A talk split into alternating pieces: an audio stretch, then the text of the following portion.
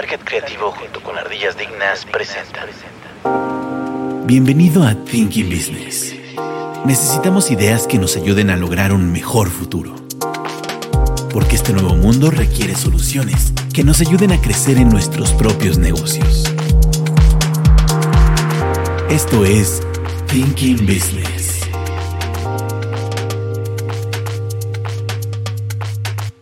Bienvenidos a Thinking Business, ideas para negocios inteligentes. El día de hoy con un episodio especial sobre tendencias de marketing 2024 y pues precisamente para darnos una idea de qué es lo que nos espera en el año y qué es lo que deberíamos de tomar en cuenta para nuestros negocios en términos de mercadotecnia.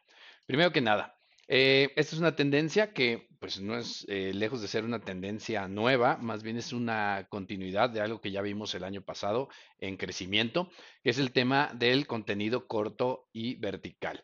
Eh, hablamos de dos aspectos específicos de este tipo de contenido. La primera es la duración, en donde seguimos viendo que la gente prefiere contenidos cortos que puede estar consumiendo de manera rápida porque es la forma en que lo están haciendo. Y la otra es el tema de el formato, que en este caso es eh, vertical, en donde el año pasado, solamente el año pasado, vimos un incremento del 150% de, de, de, visualizaciones, es decir, la gente está viendo mucho más contenido cada vez, sobre todo en este, en este formato.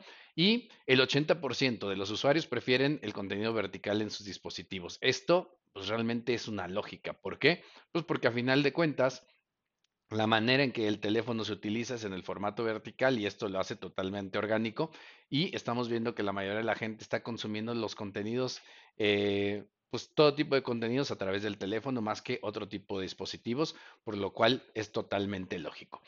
Eh, el siguiente punto a considerar, que también es muy importante y muy interesante, es el tema del volumen de contenido y el engagement. Aquí estamos viendo que una de las situaciones que eh, los algoritmos van a estar premiando es el tema del volumen del contenido y la continuidad y la periodicidad con la que la gente, las empresas, estén también eh, publicando contenidos. ¿Por qué? Porque ah, de repente veíamos que podíamos trabajar un contenido, hacer un contenido de muy buena calidad, eh, publicarlo y dejar un poco de espacio entre ese contenido y otros. Hoy en día, la forma en que el algoritmo funciona, pues realmente está premiando a aquellas empresas y aquellos, eh, aquellas personas que están generando contenido continuamente. ¿Qué es lo que estamos viendo? Que las marcas que tienen la posibilidad de publicar diariamente, pues tienen hasta un 70% más de engagement en términos generales y que precisamente también tienen un incremento en la retención de la audiencia, lo cual pues también en términos eh, de largo plazo pues termina por ayudarnos porque no estamos teniendo que estar recurriendo a generar nuevas audiencias cada vez. Una de las cuestiones importantes aquí a ver es que debemos de considerar que en términos de engagement, esto es una cuestión como una bola de nieve. Si yo empiezo hacer publicaciones y lo hago durante un mes y luego lo dejo de hacer, o estoy publicando y tengo anuncios y de repente otra vez lo dejo de hacer y dejo espacios de tiempo entre uno y otro punto, lo que va a pasar es que yo pierdo cualquier ventaja que estoy obteniendo. Es decir, tenemos que pensar en esto como un efecto de bola de nieve en donde la continuidad es lo que realmente también nos va a ayudar a premiar el hecho de poder estar teniendo un continuo y sobre todo en el mediano y en el largo plazo. Esta es una de las situaciones que muchas veces la gente se queja de que no ve resultados, pero es porque está buscando resultados en el corto plazo y no es la forma en que el algoritmo está funcionando. Entonces hay que tomar en cuenta esto y realmente pues buscar que nuestras estrategias pues sean de tres meses o seis meses precisamente buscando cómo vamos incrementando esto y seguramente así van a poder ver resultados. Otro punto interesante aquí que estamos viendo en las tendencias tiene que ver con el rendimiento y el uso de Facebook Ads. Si bien hay otras plataformas que están creciendo y obviamente están buscando espacios en cuestiones de publicidad, pues Facebook sigue teniendo la posibilidad de o la ventaja de tener eh, la base de, usuarios más grande, por ejemplo en nuestro país, en este caso en México y en muchos países todavía, lo cual termina por seguirle dando pues un cierto, eh, pues digamos, ventaja sobre otras. Simple y sencillamente, el año pasado se vio que el ROI promedio en campañas en Facebook pues era del 200%, lo cual es muy, muy interesante, y que el 50% de los negocios B2B eh, están utilizando ahora Facebook Ads.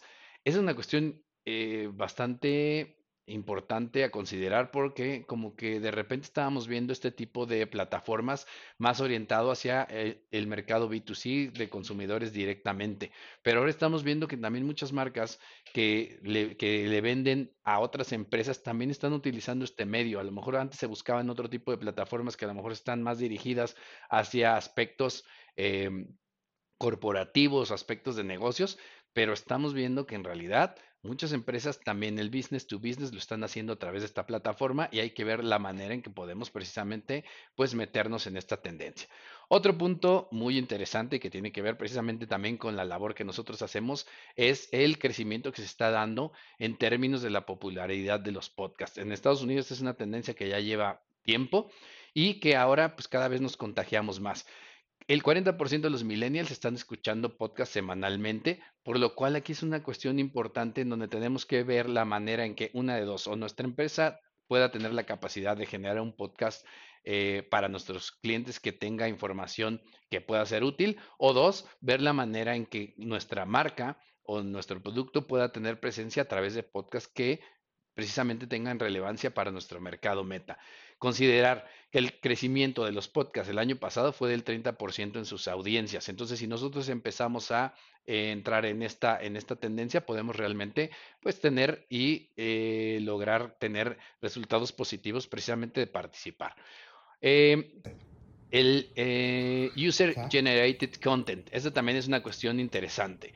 ¿Por qué? ¿Qué es lo que estamos viendo? Que las marcas ahora Buscan también tener dentro de los contenidos que ofrecen en términos generales, pues la posibilidad de eh, incorporar contenidos que son generados por los clientes. Y esa cuestión que hemos visto que de a poco se, cada vez se utiliza más, pues tiene beneficios muy altos. Por ejemplo, que incrementan hasta en un 25% la conversión, pues lo cual no es nada despreciable y es algo que se tiene que considerar. Y que además el 70% de los consumidores confían más en este tipo de contenidos que en los anuncios tradicionales. Si bien los anuncios tradicionales nos pueden ayudar en términos de comunicación, también tenemos que ver la manera en que podemos incorporar estos contenidos que nuestros propios usuarios puedan estar generando y que se vean mucho más orgánicos. Siguiente punto a considerar, influencia y descubrimiento de productos. Aquí básicamente estamos viendo cómo el papel de los influencers eh, puede tener sobre todo un gran impacto en dos temas en particular. El primero, en la eh, visibilidad de la marca, en donde vemos que nos puede ayudar a aumentar esta visibilidad de marca hasta en un 35%. Y el otro punto que es muy interesante es que el 55% de los consumidores descubren nuevos productos o servicios a través precisamente de los influencers. Esto pues por ende, debemos de considerarlo como algo importante, sobre todo si vamos a tener algún tipo eh, de lanzamiento de productos en donde esta, este tipo de, estrategia la podemos considerar precisamente al, inicio, pues para tomar ventaja de estos beneficios y de esta herramienta en particular, siempre a considerarla. Siguiente punto. Eh, efectividad del marketing eh, conversacional. Aquí el marketing conversacional y cuando hablamos de esto nos referimos precisamente a todas aquellas eh, herramientas de marketing que nos permiten ahora tener o utilizar chats para poder tener un diálogo con nuestros clientes.